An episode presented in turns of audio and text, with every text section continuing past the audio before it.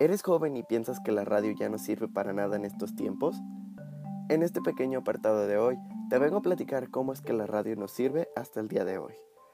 Quizás escuchar FM o AM ya no es tan común como antes, pero qué decir de los podcasts. En este momento plataformas como Spotify o Apple Music, por ejemplo, están llenas de esto, aun siendo el mero y puro estilo de la radio.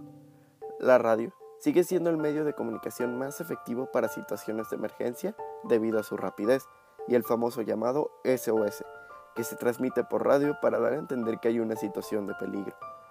Aunque lo escuchas por la calle que la radio es cosa del pasado, la realidad es que está muy vigente aún y continuará así durante muchos años más.